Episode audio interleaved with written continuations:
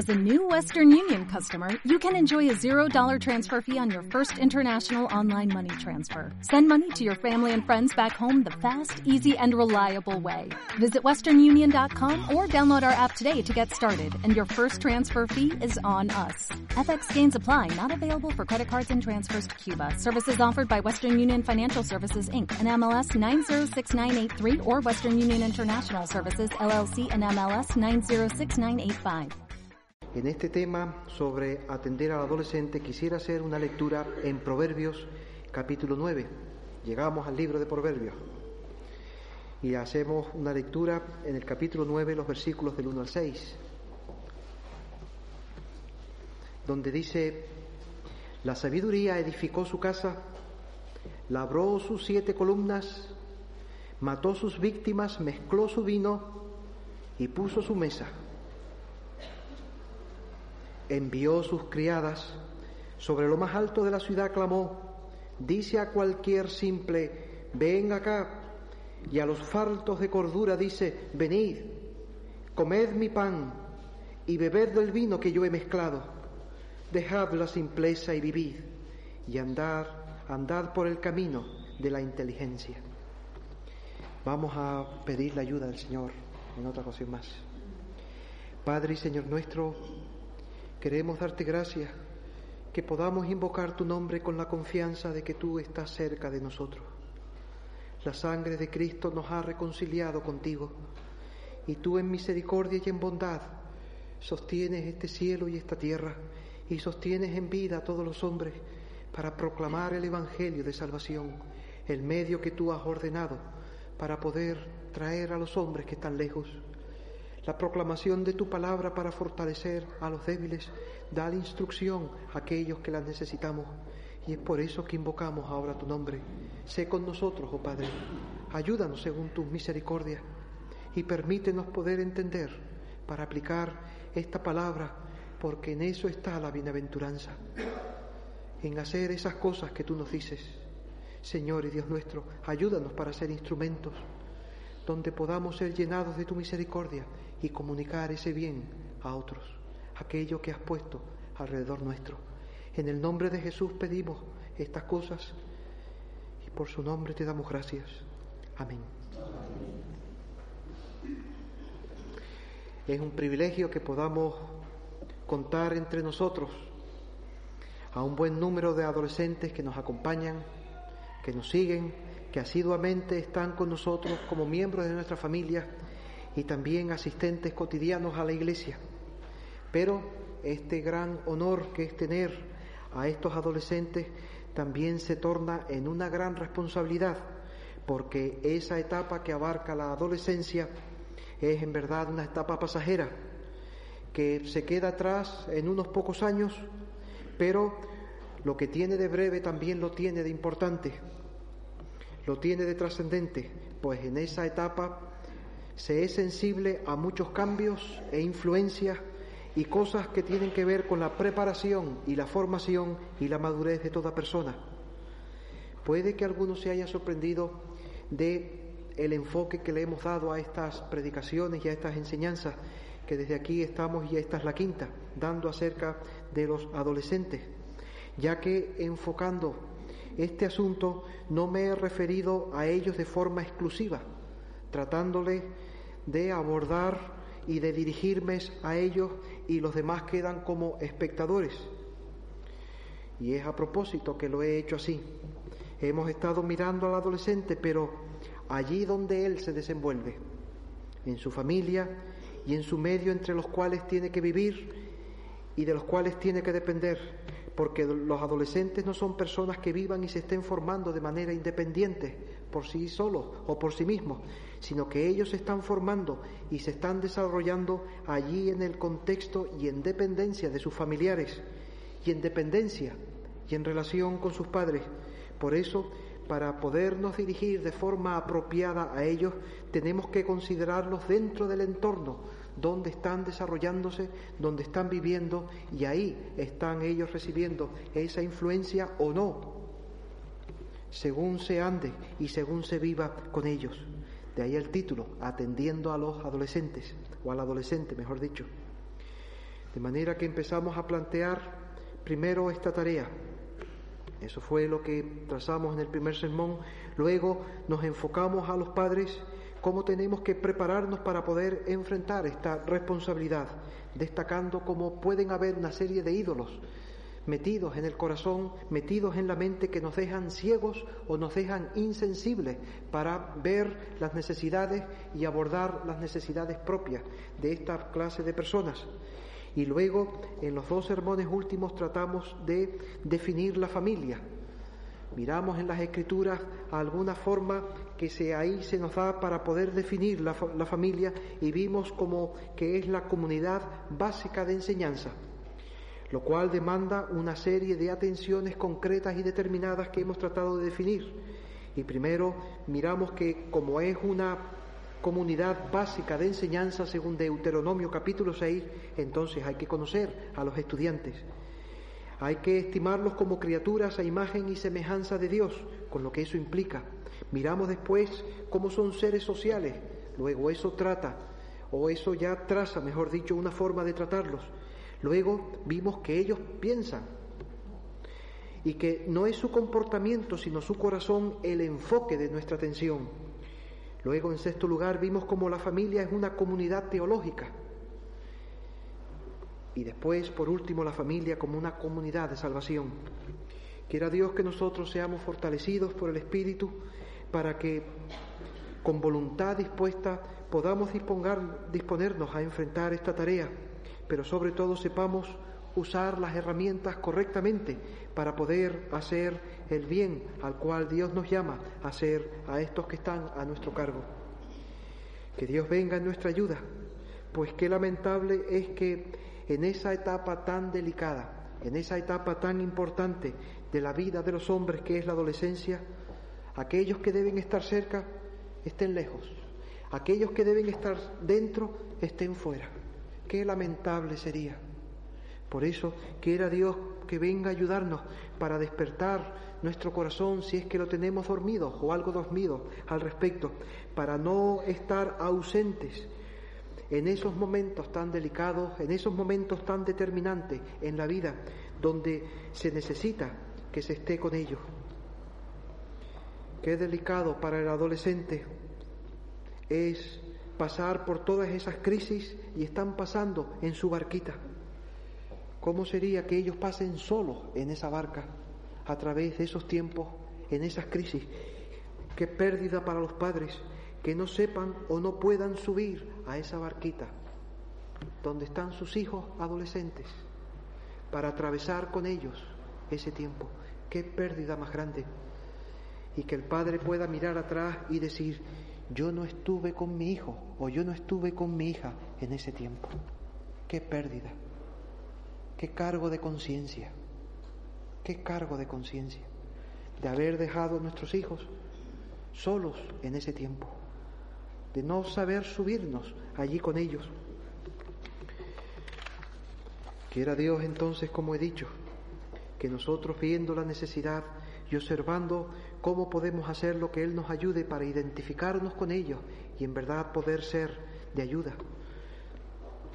Hemos visto algunas líneas generales de cómo tenemos que enfocar la tarea en la familia como esa comunidad básica de enseñanza, pero ¿cómo nos podría ayudar las escrituras para saber cuáles son esos puntos importantes que nosotros debemos de tratar con ellos y que los adolescentes tienen que saber para que siendo delicados hacia ellos pues puedan recibir estas cosas, ellos siendo conscientes de eso puedan recibir esta serie de puntos importantes para ellos. ¿Cómo podríamos mirar en las escrituras? Porque si empezamos a buscar en las escrituras algo acerca de los adolescentes, no vamos a encontrar nada. En las concordancias no aparece la palabra adolescente porque en la Biblia no aparece la palabra adolescente. Eso es una forma de dividir cierta etapa de la vida de los hombres que es moderna es casi, no sé si es de nuestro siglo. En el tiempo de la Biblia no se dividían, no se clasificaban, no se ubicaba esa edad concretamente.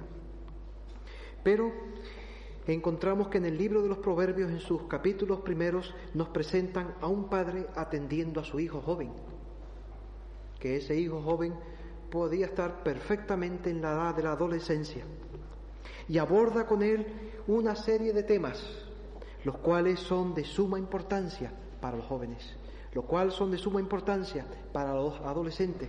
Así que esa puede ser una idea de cuáles son los temas importantes que ellos tienen que saber y que ellos tienen que conocer. Pero recuerden el planteamiento del libro. El planteamiento del libro no es para que los adolescentes sepan cómo solo, sino el planteamiento del libro es un padre enseñándole a un hijo joven. Ese es el planteamiento del libro. Un padre enseñándole a un hijo joven. Porque el hijo se desarrolla y madura en el contexto donde él está viviendo. Pues bien, uno de los temas primordiales que, que más vemos que se repiten y redundan en todo ese libro y sobre todo en la primera parte es la sabiduría. El padre habla mucho a su hijo acerca de la sabiduría. La sabiduría y su compañera, su íntima compañera que es la corrección. Entonces, esto es uno de los asuntos importantes que tiene el joven que saber, que tiene el joven que conocer, que eso necesita y que el padre tiene que asumir que su hijo adolescente, que el adolescente necesita la, sabiduría. Miren cuántas veces se repite, miren desde cuántos ángulos se mira y cómo se trata de una y de otra forma la sabiduría. Ahí empieza en la portada del libro, para entender sabiduría y doctrina, para conocer razones prudentes, para recibir el consejo de prudencia. Para eso es el libro de Proverbios en el versículo 8 del capítulo primero, oye hijo mío la instrucción de tu padre y no desprecies la dirección de tu madre, etc. Versículo 20, la sabiduría clama en las calles, alza su voz en las plazas, clama en los principales lugares de reunión, en las entradas de las puertas de la ciudad, dice sus razones. Sigue hablando de la sabiduría en el capítulo 2. Hijo mío, si recibes mis palabras y mis mandamientos guardares dentro de ti, haciendo estar atento tu oído a la sabiduría, si inclinares tu corazón a la prudencia, si clamares a la inteligencia, si como a la plata la buscares y la escudriñares como a tesoros, entonces entenderás el temor de Jehová y hallarás el conocimiento de Dios, porque Jehová da la sabiduría, hablando de la sabiduría, a su Hijo. Capítulo 3 Versículo 13, bienaventurado el hombre que haya la sabiduría y que obtiene la inteligencia porque su ganancia es mejor que la ganancia de la plata. Versículo 19, Jehová con sabiduría, abogando por ella, dice Jehová con sabiduría, fundó la tierra, afirmó los cielos con inteligencia. Mira, hijo, eso fue lo que usó Dios, usó la sabiduría cuando fue a crear.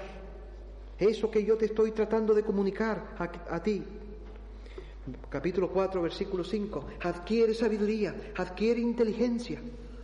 No te olvides, ni te apartes de las razones de mi boca. No la dejes y ella te guardará, ámala y te conservará. Sabiduría ante todo, adquiere sabiduría, le decía a su hijo. Esta es la tónica. Miren también en el 4.11, 4.10 y 11, oye hijo mío y recibe mis razones y se te multiplicarán años de vida. Por el camino de la sabiduría te he encaminado. Capítulo 5, versículo 1. Hijo mío, está atento a mi sabiduría y a mi inteligencia inclina tu oído para que guardes el consejo y tus labios conserven la ciencia, porque los labios de la mujer extraña destilan miel. Capítulo 7, versículo 4. Hijo mío, Dile a la sabiduría, tú eres mi hermana. Dile esto a la sabiduría, tú eres mi hermana. Capítulo 8, versículo 11. Mejor es la sabiduría que las piedras preciosas. Todo cuanto se puede desear no es de compararse con ella.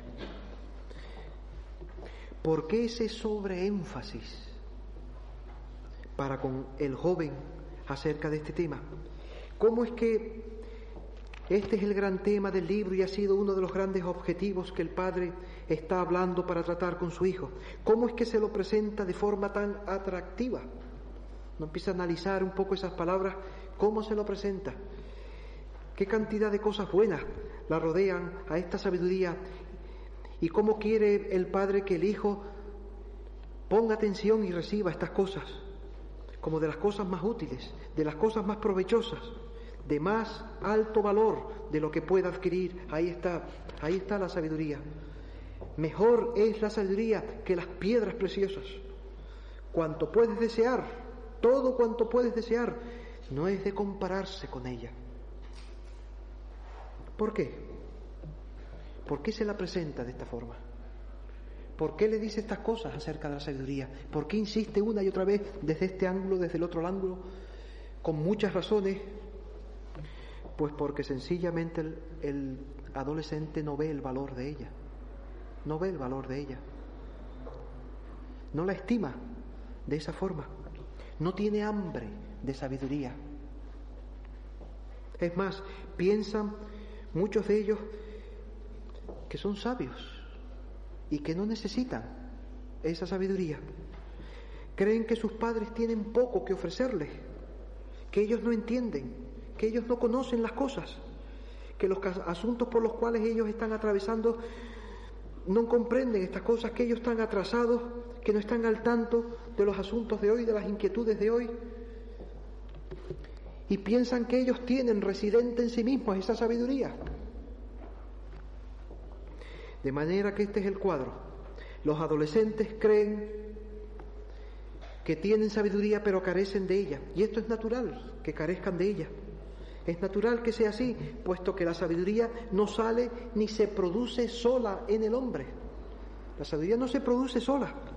No es una cualidad que va surgiendo en nosotros a través del tiempo, que van pasando los años y entonces la persona va cogiendo sabiduría así porque pasan los años nada más. Cuestión de tiempo nada más. No, carecen de sabiduría y esto no se da así solamente con el tiempo.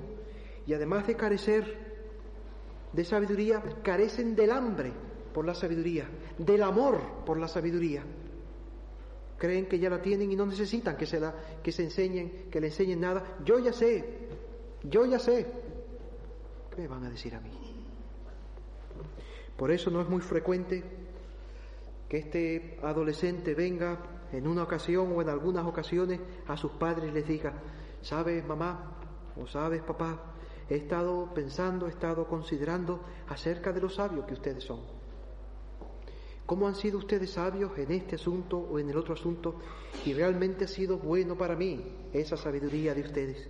Y estoy agradecido por Dios que me hayan puesto aquí como parte de esta familia, donde yo he podido aprender todas estas cosas y adquirir de ustedes esta sabiduría. Por eso vengo yo a oírte, por eso vengo yo a observarte, porque quiero adquirir la sabiduría. No hacen eso normalmente los chicos. Los adolescentes no piensan así, no dicen así normalmente. Tenemos el cuadro contrario. Los adolescentes asumen que sus padres quizás no entienden, que ellos no tienen mucho que decir en cuanto a esas cosas que les preocupan, a esos problemas por los cuales atraviesan y no buscan hablar con sus padres, no buscan escuchar a sus padres, sino son los padres los que tienen que estar detrás de ellos para que escuchen, para que hablen, para que se abran, para que digan. Por eso enfatiza el padre que se nos describe en Proverbios con su hijo acerca de la sabiduría, a fin de que él llegue a valorar y vea que es algo valioso esta sabiduría y por lo tanto la necesite. Y les despierta con estas palabras para que él entienda que necesita esta sabiduría, que es imprescindible, que no reside en él, que no es algo que tiene, sino que debe de adquirir. Pero para adquirirla tiene que buscarla, tiene que quererla, tiene que amarla, tiene que comprarla. Compra la sabiduría. Así que con el adolescente nos encontramos con esta realidad, una persona que necesita desesperadamente sabiduría. Es algo primordial para todos y por supuesto es algo primordial para él. Pero se cree que la tiene. Y hay que desmontarle eso. Se cree que la tiene cuando en verdad no la tiene. Por lo tanto, no solo hay que enseñarle esta sabiduría, sino hay que despertarle, repito, el hambre y el amor para ella. Y que ésta no se adquiere sino comprándola. Decía, repito otra vez el proverbio, compra la verdad y no la venda, la sabiduría, la enseñanza y la inteligencia. Cómprala. Hay que pagar un precio, hay que invertir. Hay que querer ir allí porque tú compras aquello que tú quieres comprar y vas allí a comprarlo. Y por cuanto lo necesitas, por cuanto lo quieres, por cuanto lo te gusta, coges, apartas el dinero y te desplazas al lugar y lo adquieres. Y pagas y te quedas sin lo que es tuyo para adquirir eso. Cómprala, cómprala. Por lo tanto, este es el trabajo del Padre de Proverbios. Y este es el trabajo de nosotros que estamos a cargo de los adolescentes. No solo enseñarle sabiduría, sino despertarle el hambre por ella, sacándolo de esa postura donde él es sabio en su propia opinión. ¿Qué es lo que se nos dice y se nos advierte al principio? No seas sabio en tu propia opinión. No creas que tú eres el que conoce todos estos asuntos. No seas sabio en tu propia opinión. Teme a Jehová y apártate del mal. Esa es la sabiduría, apartarse del mal. Porque cuando se es sabio en su propia opinión, no escucha, no oye, no busca, no se pone allí para recibir la sabiduría, él ya la tiene. Esa sabiduría es algo difícil de obtener. Es algo difícil de obtener. No es algo que crece sola, como he dicho, a través del tiempo, como muchas cosas en nuestro ser. Muchas cosas de nuestros miembros, muchas partes de nuestros miembros crecen solas con el tiempo, pero no así la sabiduría. De ahí todas estas instrucciones. Bienaventurado decía, el hombre que haya la sabiduría, bienaventurado el hombre que haya esto, porque no es algo que se trompieza así cuando tú vas caminando de cualquier forma y por cualquier sitio.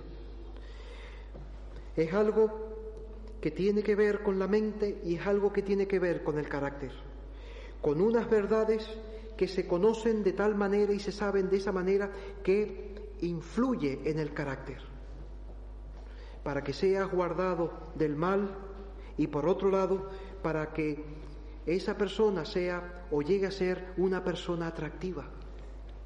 Eso hace la sabiduría. Conoces las verdades, pero las conoces de tal manera que modifica, regula, cambia el carácter.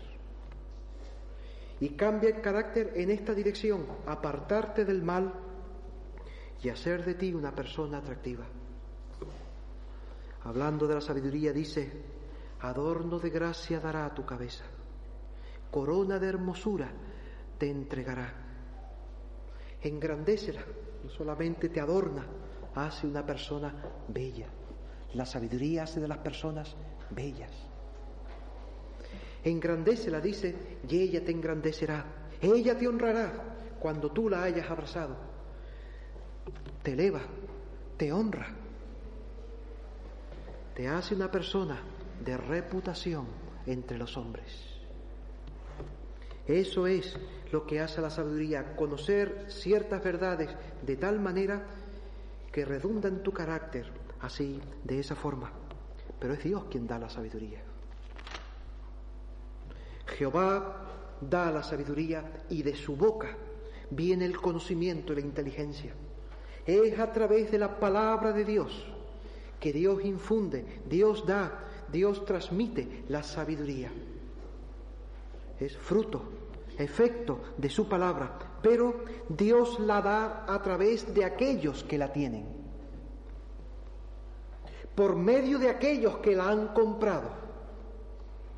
Y ahí está el Padre, que tiene que darle la sabiduría a sus hijos, que tiene que transmitirle la sabiduría a sus hijos. Por el camino de la sabiduría te he encaminado.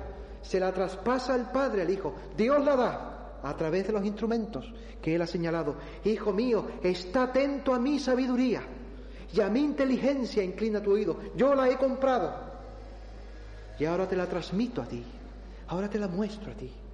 Es así como Dios la da. Ahí está entonces la sabiduría como el más rico de todos los tesoros que pueda adquirir el hombre. Dios la ofrece. Dios la ofrece. Por eso decía, la sabiduría clama en las calles, alza su voz en las plazas, clama en los principales lugares de reunión, en las entradas de las puertas de la ciudad, dice sus razones. ¿Hasta cuándo simple amaréis la simpleza? Dios la da. Dios la comunica. Dios la proclama para transmitirla. La sabiduría clama en las calles. Alza su voz en los lugares públicos. La cita que leímos también al principio en el capítulo 9, después de haber preparado todo para que la sabiduría sea algo en verdad valioso, algo en verdad necesario, dice a cualquier simple, ven acá, la sabiduría llama, ven acá. A los faltos de cordura dice, venid, comed mi pan, bebed del vino que yo he mezclado, dejad la simpleza y venid y vivid y andad por el camino de la inteligencia. Por eso dice, si alguno tiene falta de sabiduría, pídala a Dios, el cual da a todos abundantemente y sin reproche y le será dada, pero pida con fe, pida con fe. Por eso el adolescente tiene que saber que necesita sabiduría, precisa la sabiduría, que no la tiene. No puede quedarse en ser sabio en su propia opinión.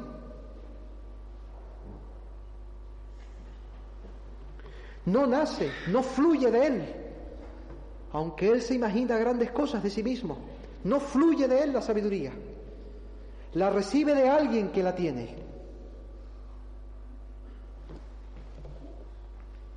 Y es Dios quien la da, pero la da a través de los canales que Él ha prefijado para hacerlo. Y los padres tenemos que saber que somos uno de los canales que Dios usa, que somos uno de los canales que Dios ha establecido para darle sabiduría a los adolescentes. Y esto lo tenemos que creer así. Y es más, esto lo tenemos que asumir así. Miren el libro de Proverbios, el padre enseñándole al hijo para transmitirle la sabiduría. Pues eso es lo que tenemos que hacer nosotros. Aquí tenemos entonces el cuadro completo. Dios da la sabiduría. Llama a los simples y dice, venid acá. Y ahí se pone en las calles y alza su voz en las plazas. La ofrece. Por otro lado tenemos a los adolescentes que carecen de ella y ni siquiera tienen hambre por ella. De ahí que necesiten tanto la sabiduría como el deseo y el amor por ella. Y por otro lado tenemos a los padres como instrumentos señalados por Dios para despertar a esos jóvenes el hambre y para impartirles la sabiduría. Pero entonces viene la cuestión. Este es el cuadro. Ahora viene la cuestión. Yo vivo y yo me relaciono con este adolescente de tal manera que despierto en él el hambre por la sabiduría y la necesidad de ella. Mi forma de vivir mi forma de andar con Él, mi forma de tratarlo, mi forma de relacionarme, mis conversaciones, ¿van en esa dirección? Ahí viene el asunto. Esto es así, ese es el cuadro. ¿Estoy ganando yo a este adolescente para la sabiduría? ¿Lo estoy ganando? Hago que la corrección, compañera, inseparable de la sabiduría. Hago que la corrección pueda percibirla como algo provechoso y útil. O por el contrario, a la amargura de la corrección le añado una desagradable forma de llevarla a cabo, transformando la corrección en algo desagradable, en algo de lo que, que más bien quiere rehuirla. Eso es lo que estaba haciendo el Padre estaba impartiendo la sabiduría de forma sabia para que el Hijo pudiese recibirla. Tenemos que aprender a hacer de la sabiduría algo atractivo para los adolescentes. Tenemos que aprender a hacer eso. Tenemos que desarrollar eso y tenemos que andar así. Tenemos que aprender también que la corrección la reciban bien, incluso la deseen, que deseen que nosotros le corrijamos. Por cuanto llegan a saber el buen fruto que hay por la corrección.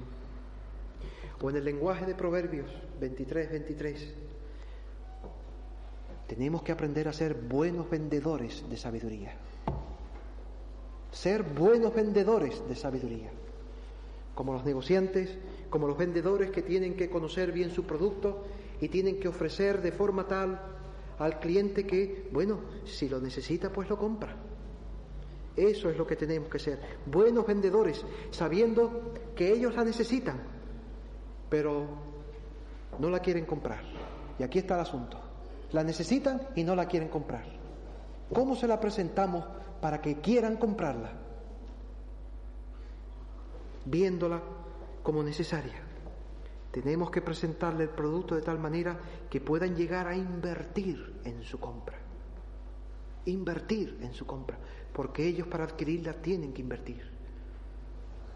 ¿Somos buenos vendedores nosotros o no sabemos vender la sabiduría?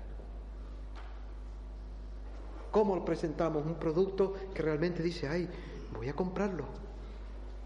Ahí está el asunto. Vamos a invertir el resto del tiempo en dar algunas direcciones, algunos consejos en cuanto a vender la sabiduría. Hay que prepararse. Hay que prepararse.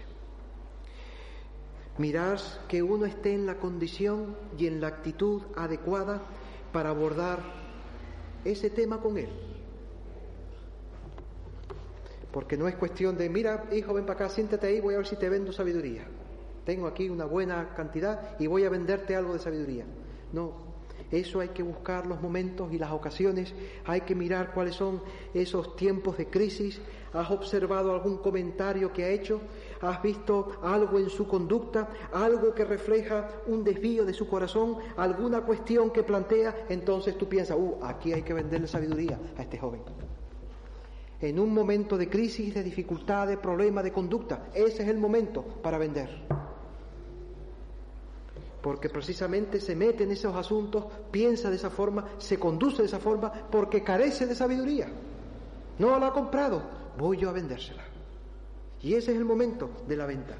Ahí es cuando yo tengo que vender, cuando veo ese, esa situación crítica en él o ese desvío en su corazón. Entonces tenemos que tener cuidado con despacharlo de forma rápida, ver eso que hizo, oír aquellas palabras que dijo y entonces de forma rápida le damos a entender que esas son boberías de la época, etcétera, etcétera. No, esa no es la forma de vender sabiduría. Diciéndole que esas son boberías, como hemos repetido en algunas ocasiones. Hay que corregirle, hay que impartir sabiduría. Y eso ya nos plantea y nos cuestiona, bueno, ¿estoy yo en disposición para venderle sabiduría? Para que él o ella adquiera sabiduría, la necesita. ¿Estoy preparado yo para dársela? Y se la voy a comunicar de tal manera que va a decir, ay, sí, oye, que eso es interesante, voy, y, y lo tiene en cuenta. Que lo que vayas a decir sirva para que él lo vea lo bueno que es.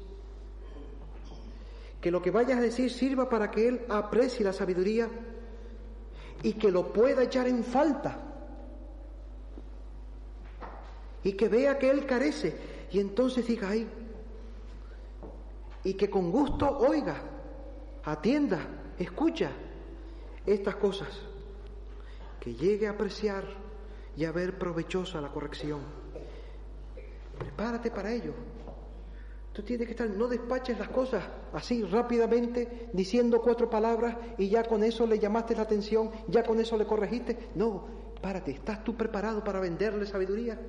Porque eso es lo que tienes que hacer. Esa es la oportunidad, esa es la ocasión, venderle sabiduría. Por eso tienes que pensar que no puedes tratar esas cosas como pocas cosas, sino considerar a fondo el asunto, pararte y considerar a fondo el asunto. Él ha dicho esto. Él está pensando así. Bueno, voy a meditar un poco en eso. Voy a mirar algunos ejemplos para mirar este, este asunto desde otros ángulos. Voy a ver algunas enseñanzas de las escrituras acerca de eso. Voy a meditar en algunas enseñanzas de las escrituras que dice al respecto. A lo mejor tengo que hablar con la esposa. Mira, que quisiera hablar con él, vi esto, mm, tú has visto algo más, y hablar con ella para tratar de mirar ese asunto un poco más ampliamente, más profundamente. Tienes que orar, que el Señor te dé luz, que el Señor te dé luz en cuanto a ese tema. Orar a Dios por esa conversación, orar a Dios por ese joven, orar a Dios por ti. Le vamos a vender sabiduría.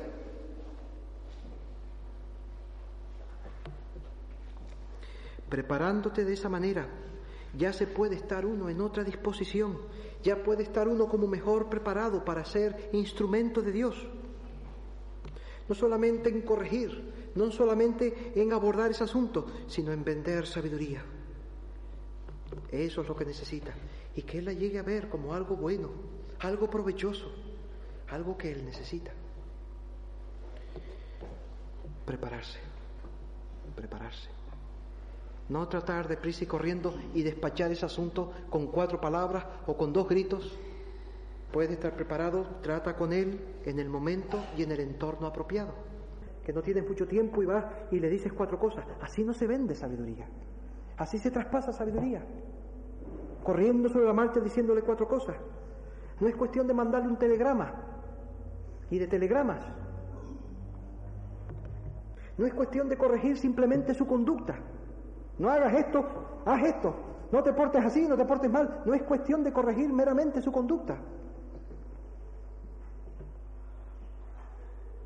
Darle la impresión de que eso es un asunto importante que requiere un tiempo. Darle la impresión de que lo que Dios dice respecto a ese asunto es algo importante. Darle la impresión que para ti eso es importante y que por lo tanto Él debe de considerar y por eso tú te paras y te sientas para tratar con Él eso, que eso es algo importante.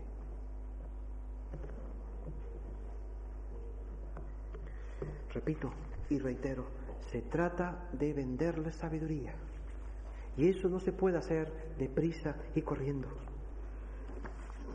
Hacerlo con la confianza de que Dios puede utilizarte a ti como el instrumento para realizar esta obra.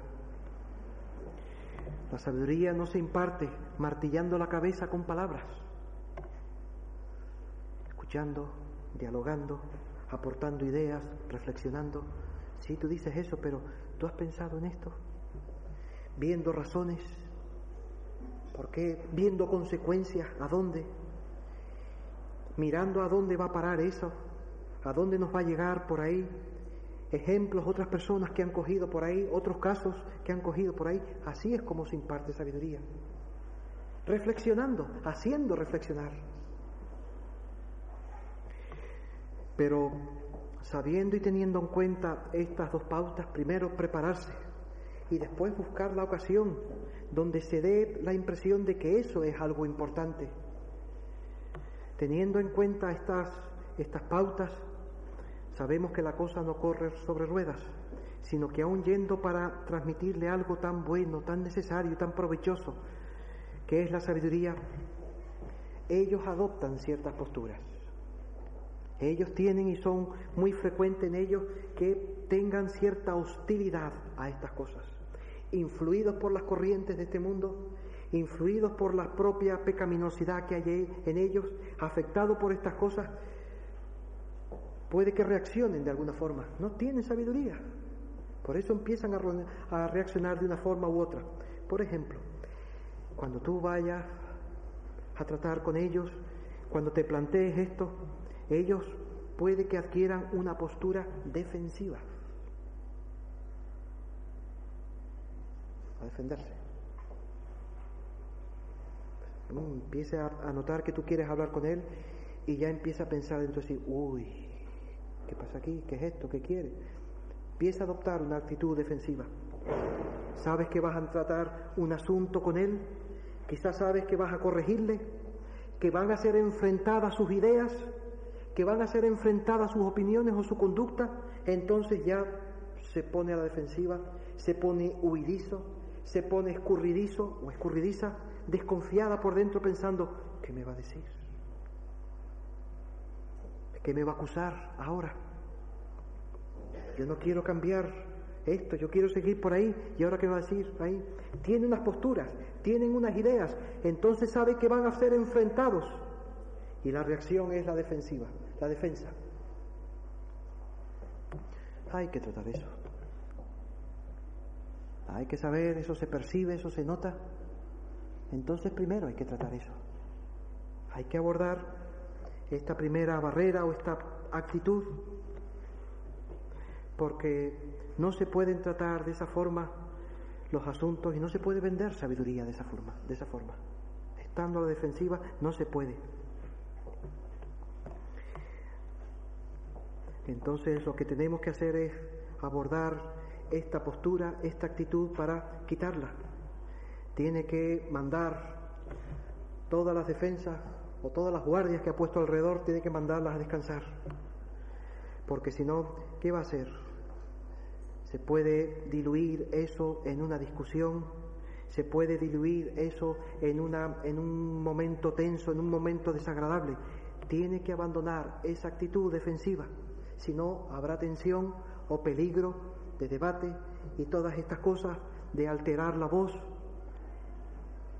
Nuestra meta es impartir la sabiduría y cómo se transmite la sabiduría, decía Santiago, hablando de la sabiduría que es de lo alto. La sabiduría que es de lo alto es primeramente pura, después pacífica, amable, benigna, llena de misericordia y de buenos frutos, sin incertidumbre ni hipocresía. Y el fruto de justicia se siembra en paz para aquellos que hacen la paz. Hay que diluir esto. Por eso primero habría que clarificarle las intenciones. Porque él piensa una cosa, él se imagina una cosa y por eso está la defensiva. Se imagina algo. Entonces, mira hijo, tú sabes para qué vengo yo aquí contigo. Tú sabes cuál es el propósito que me lleva a mí a hablar y a que tomamos este tiempo. No es para buscar tus defectos, no es para ponerme encima de ti. Este tiempo es porque yo en verdad quiero compartirlo contigo para mirar esto y mirar lo otro que me parece conveniente porque creo que tú tienes ahí algunas lagunas y no estás analizando esto como, como conviene. Decirle cuáles son tus afectos, expresarle cuál es tu sincera preocupación en estos asuntos, incluso por él. Que no malinterprete eso, que no malinterprete, que no has venido a acusar, no has venido a señalar, no has venido a hundir, sino a abordar un tema interesante un asunto importante, donde vale la pena dedicarle un poco de tiempo y meditar en ciertas verdades. Él tiene que considerarlo de esa forma y entonces tú exprésale. Dile estas verdades para que ya no esté de esa forma. Ayúdale al adolescente para que examine las razones y argumentos por los cuales mantiene esa actitud defensiva. ¿Por qué estás así? ¿Por qué te pones así? Ellos están bajo la ceguera espiritual. Y una de las cosas que produce ese efecto del pecado es que no se ven a sí mismos como son, se ven distintos. Entonces, ¿por qué adoptas esa actitud? ¿Por qué estás de esa forma? Yo percibo cierta tensión te encuentro un tanto huidizo o cierta actitud que no nos va a dejar abordar este tema interesante y debidamente. ¿Tú crees que yo vengo a ti con malas intenciones? ¿Tú piensas que yo estoy aquí para atacarte? ¿Por qué estás así? ¿Podrías explicarme qué razones tienes para estar así? ¿Podrías sacarla y mencionarla? Yo no quiero hacer de este tiempo algo desagradable, sino todo lo contrario. Quiero hacer de este tiempo un rato bueno, un rato, un rato provechoso, que nos interesa a ambos. Esa es la forma de ayudar. que Él saque las razones que tiene en su interior que producen esa actitud defensiva. Recuerden ustedes cómo funciona el pecado. El pecado funciona a escondidas. El pecado funciona en lo oscuro, en las tinieblas. Cuando está ahí obrando en las tinieblas, en lo oscuro, escondido, entonces Él puede provocar las reacciones y las actitudes en nosotros. Pero cuando lo sacas y lo ves y lo descubres, dices, ay, pero ¿y esto qué es? Y así pasa cuando no se dicen esas razones. Dejas esas malas inquietudes ahí dentro y producen el efecto de estar a la defensiva, pero sácalas. ¿Por qué? Saca esas cosas. Dices, sí, es verdad, no tienes razones para mantenerla. El pecado actúa en lo secreto. Lo iluminas con la luz y ves, pero ¿y esto? Que no tiene razón para ser así, no tienes razón para mantener eso. Así se le ayuda a que quite esa postura defensiva. Hacer que el pecado pierda la influencia para que no provoque esa actitud en él. ¿Y cómo haces que el pecado pierda la influencia? Sácalo y míralo. Déjalo ahí oculto. No pienses en las razones. No pienses solamente sientes esa aversión a ello. Porque está operando en lo oculto. Esa es una de las características del mal. Cuando la ilumina ya pierde la influencia. Y otra de las cosas, otra de las cosas que puede ayudar para abordar esta actitud defensiva o diluirla para que ya la guardia la mande a descansar, es confesar las cosas nuestras que han tenido o han sido motivos para que Él levante esa muralla defensiva. Recuerdan ustedes, no provoquéis a ira a vuestros hijos. ¿Hay alguna actuación en la cual se puede provocar algo malo en los hijos? Y entonces, por cuanto se ha tenido esa actuación, esa forma de ser, esa forma de conducirse, Él ha respondido con la a la defensiva. Entonces habría que confesar eso. No provoquéis a ira. No provoques el mal que hay en tus hijos. Con una forma incorrecta de tratarlos y de hacer con ellos. Cierto comportamiento, cierta actitud incorrecta quizás hacia tu hijo Considérala, confiesa delante de Él. Quizás irritación, quizás precipitación, quizás falta de dominio propio, ausencia de respeto, juicios premeditados, juicios premeditados. Entonces Él ya se pone a la defensiva.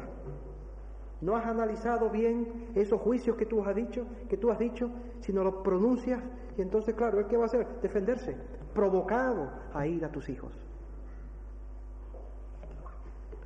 Hay que confesar entonces, hay que confesar el pecado de uno, hay que confesar los errores de uno. Debe ser confesado a Dios y confesado a aquel contra quien lo hicimos. La humildad es necesaria. La humildad es vital, no solamente para quitarle a él los motivos para no seguir a la defensiva, sino para darle un ejemplo de lo que él tiene que hacer y cómo él tiene que conducirse. Darle un ejemplo con nuestra propia actitud y nuestro propio comportamiento. Reconoce los puntos débiles, reconoce dónde has caído. O reconoce incluso como ciertas cosas de este adolescente te tocan a ti y ciertas cuerdas que te hacen, reconócelo.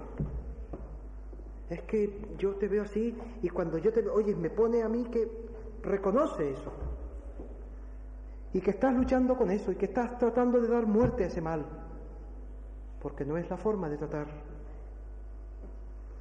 Así que esta es una de las cosas que podemos encontrar.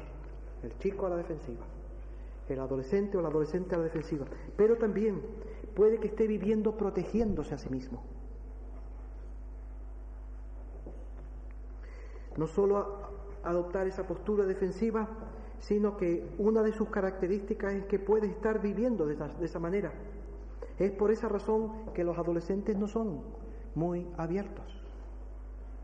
Puede ser esta una de las razones por la que esto, este adolescente no se ha abierto.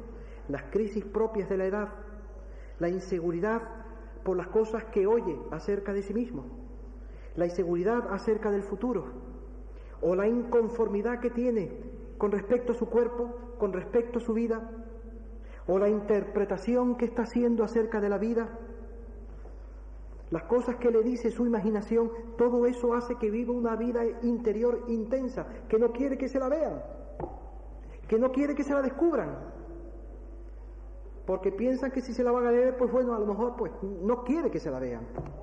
Está viviendo todo eso y quiere pasarlo, él solo, sin que nadie se asome ahí a mirar todas estas cosas que le está pasando. Y por eso no quiere hablar así con papá y con mamá. Reduce a un sí o un no. Reducir las conversaciones a lo mínimo. O pasa ahora solo o sola en su habitación. Ahí se va a su habitación y se encierra.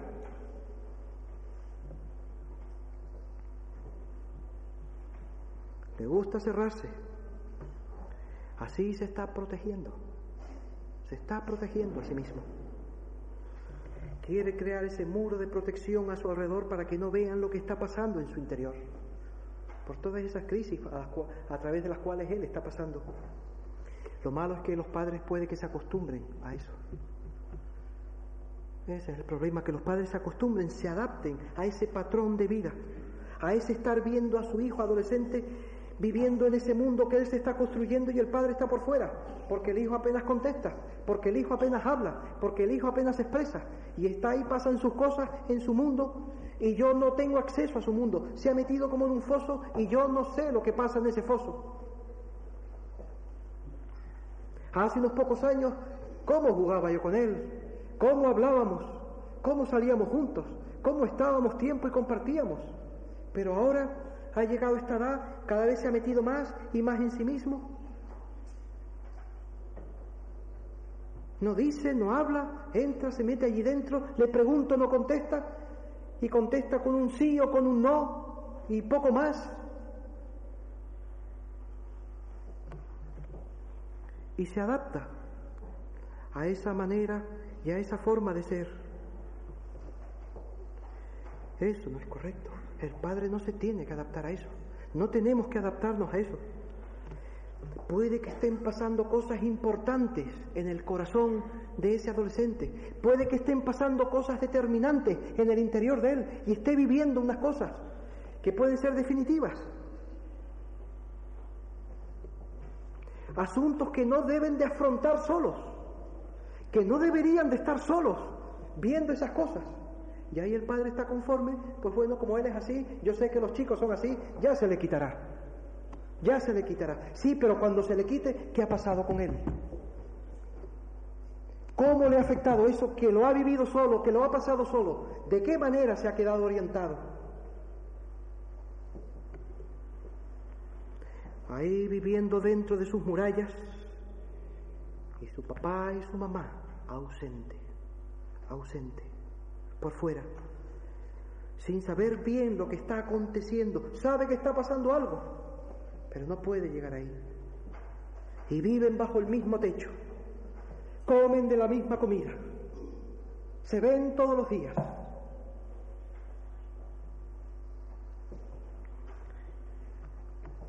Aunque eso sea algo que puede ser y puede darse notoriamente en esa edad, aunque sea la tendencia de esos con los cuales estamos, no debemos conformarnos a ese patrón de conducta.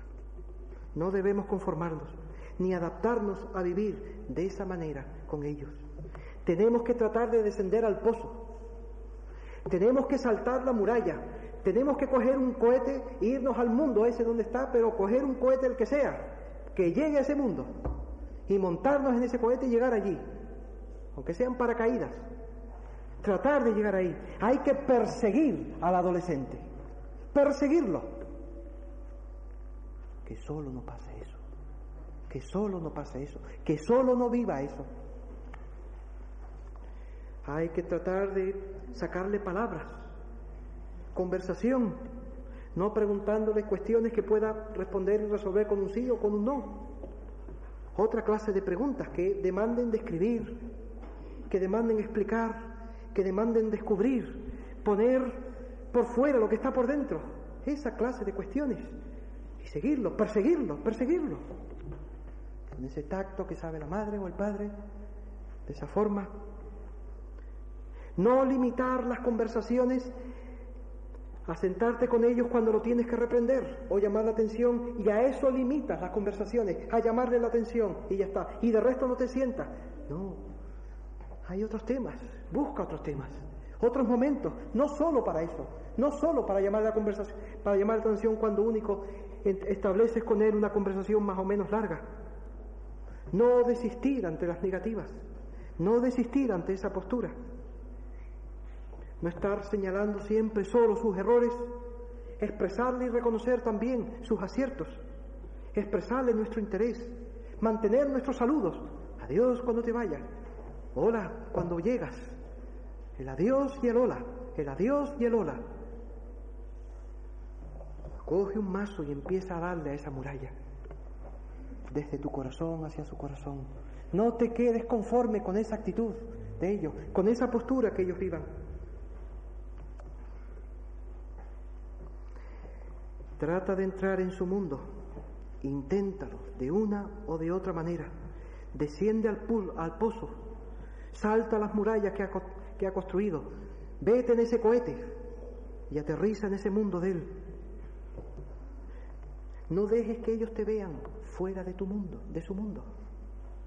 Que ellos te vean que tú estás fuera de su mundo. Fuera, lejos de sus problemas, lejos de sus inquietudes. Tú tienes que comunicarles sabiduría. Y si ellos te ven fuera de su mundo, fuera de sus situaciones, fuera de sus problemas, no podrás comunicarles sabiduría. Ellos te, ven, ellos te tienen que ver que tú estás envuelto en esas cosas, que tus cosas son las de ellos.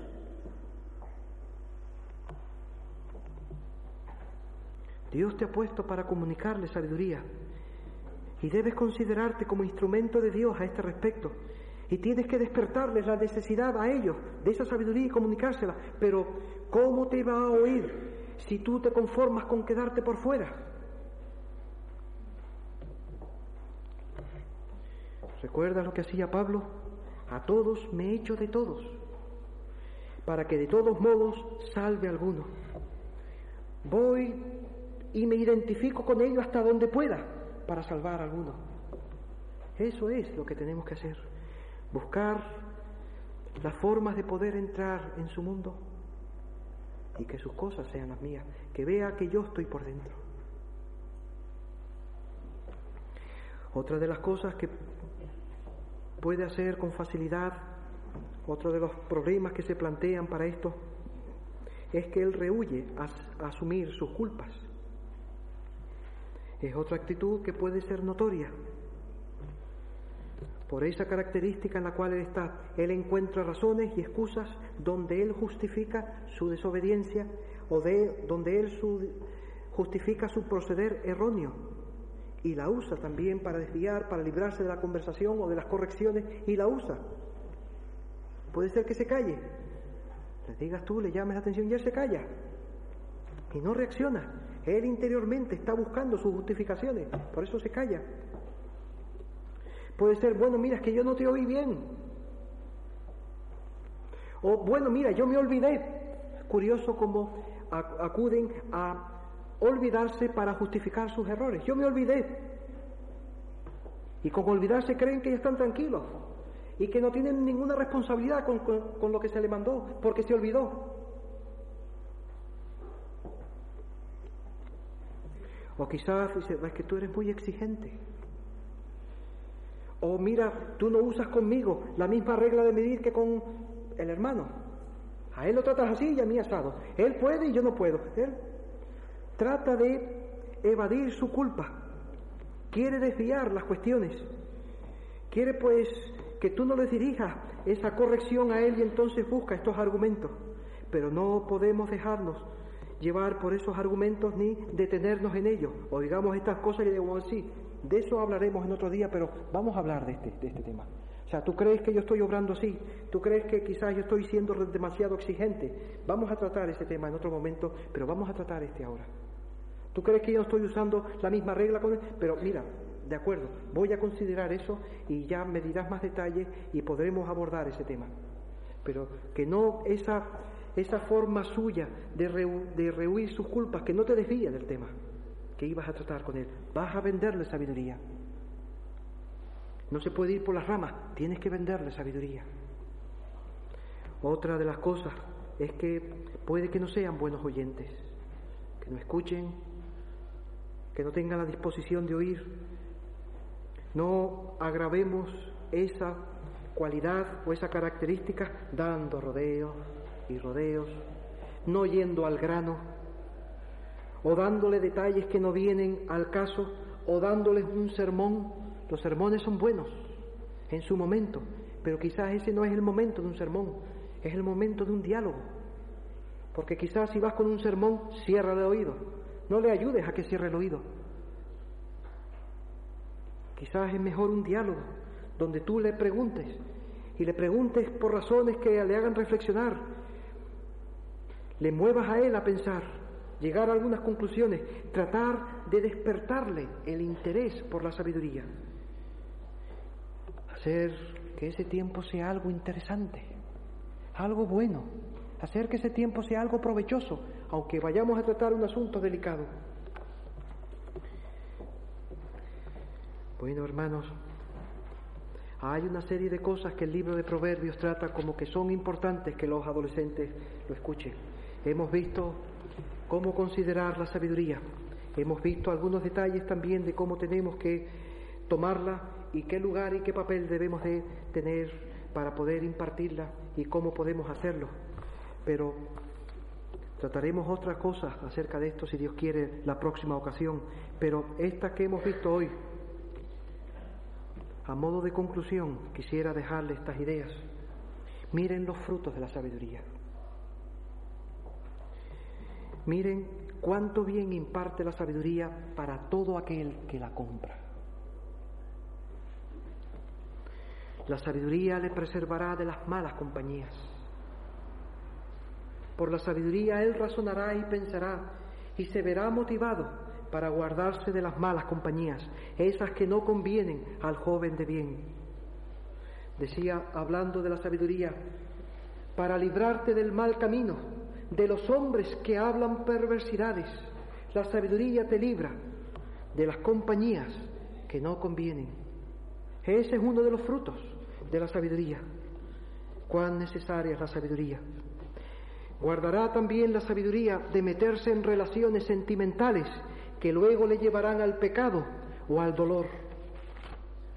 Hijo mío, está atento a mi sabiduría y a mi inteligencia inclina tu oído para que guardes el consejo y tus labios conserven la ciencia, porque los labios de la mujer extraña destilan miel y etcétera, etcétera, etcétera. Para que no entres en relaciones sentimentales que luego te llevarán o al pecado o al dolor. Innecesario. Ese es otro fruto de la sabiduría. La ganancia son esas cosas, la ganancia que produce la sabiduría son esas cosas que ni todo el dinero del mundo podrán comprar. Ni todo el dinero del mundo podrán comprar. Las cosas que se pueden adquirir por la sabiduría. Bienaventurado el hombre que haya la sabiduría y que obtiene la inteligencia, porque su ganancia es mejor que la ganancia de la plata y sus frutos más que el oro fino. El oro no puede alcanzar a comprar las cosas que te pueden dar la sabiduría. ¿Cómo embellece? ¿Cómo embellece la sabiduría? Normalmente los adolescentes identifican la belleza con las formas exteriores, pero la sabiduría es una belleza y da una belleza que no envejece. Qué bello es el hombre y la mujer que tiene sabiduría. Pasan los años, pasan los años y esa persona no pierde su encanto, no pierde su atractivo. Atraen las personas con sabiduría, atraen, son atractivas. Da gusto verla, da gusto hablar con ella, cómo se conduce, cómo vive en su casa, cómo se relacionan. Qué bella es una persona eh, con sabiduría. Y eso no se envejece. Pasan los años y no pierde su esplendor, su frescura, su atractivo.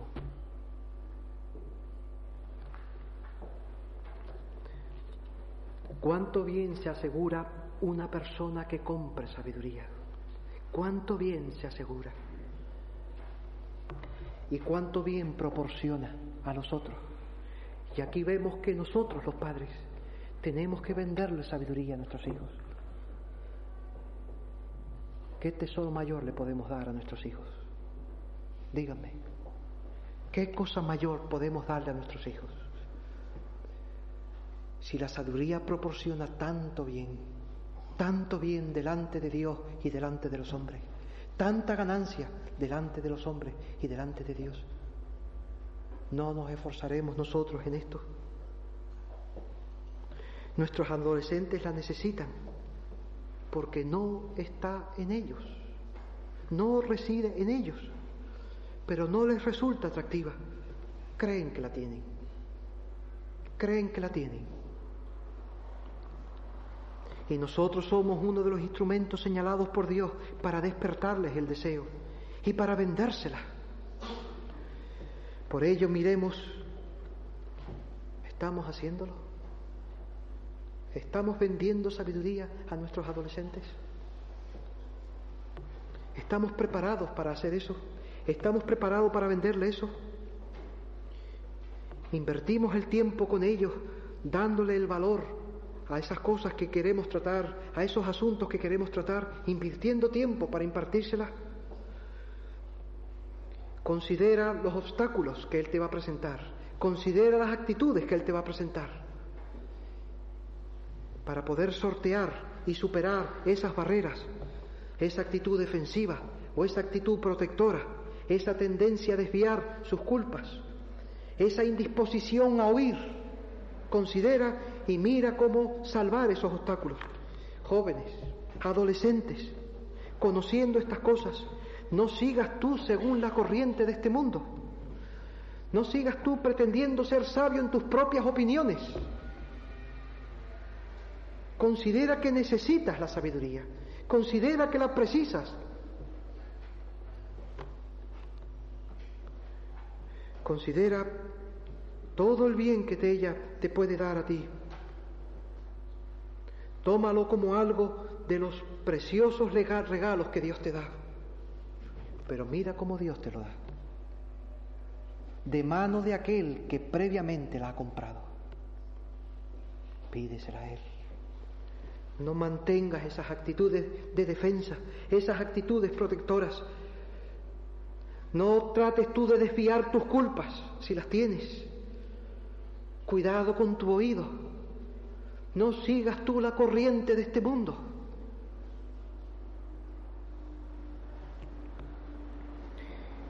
Dios quiera bendecir nuestro trabajo.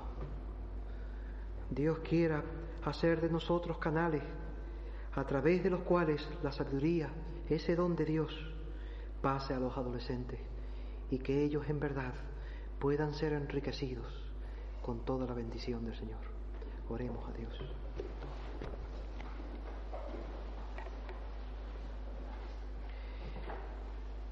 Padre y Señor nuestro, viendo estas cosas, meditando en ellas, reconocemos que estamos en tus manos. Tú eres el que hace descender toda buena dádiva y todo don perfecto. En nosotros no mora el bien, en nosotros no está el bien, pero como tú lo repartes a raudales, en las plazas y en las calles, llamas y convocas a los hombres para que compren, para que adquieran esta sabiduría. Gracias, oh Padre, porque tú, el Dios de misericordia y de verdad, has querido otorgarnos este bien por el cual podemos nosotros saber el camino recto delante de ti y bueno delante de los hombres. Padre Señor nuestro, bendice nuestra tarea, despierta nuestros corazones como padres para tratar a nuestros adolescentes Ayúdanos, Señor, ábrenos los ojos para saber qué es lo que tenemos entre manos. Gracias te damos porque los instrumentos tuyos y las verdades tuyas son aquellas que nosotros podemos usar para hacerles bien. Gracias por estos adolescentes que están entre nosotros. Gracias, oh Señor, por permitirnos el privilegio de estar con ellos, de estar entre ellos Ayúdanos a poder entrar en su mundo. Ayúdanos a poder identificarnos con ellos. Ayúdanos, Señor, a amarlos de esa forma.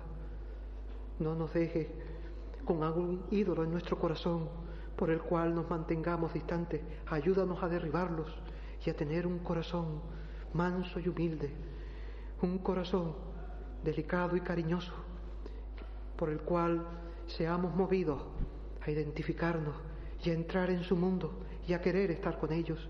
Ayúdanos, Señor.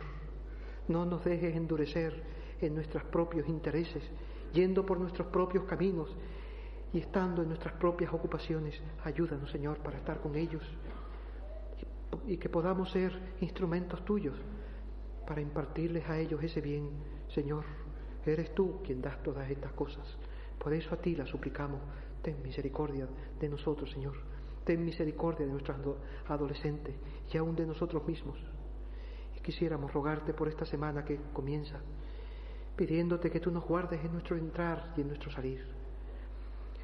Que tú nos guíes en nuestros caminos, que no nos dejes caer en la tentación. Que usemos los momentos que en tu providencia nos son dados para vender, para vender sabiduría. Prospera la obra de nuestras manos. Danos el pan de cada día. En el nombre de Jesús lo pedimos con acción de gracias. Amén.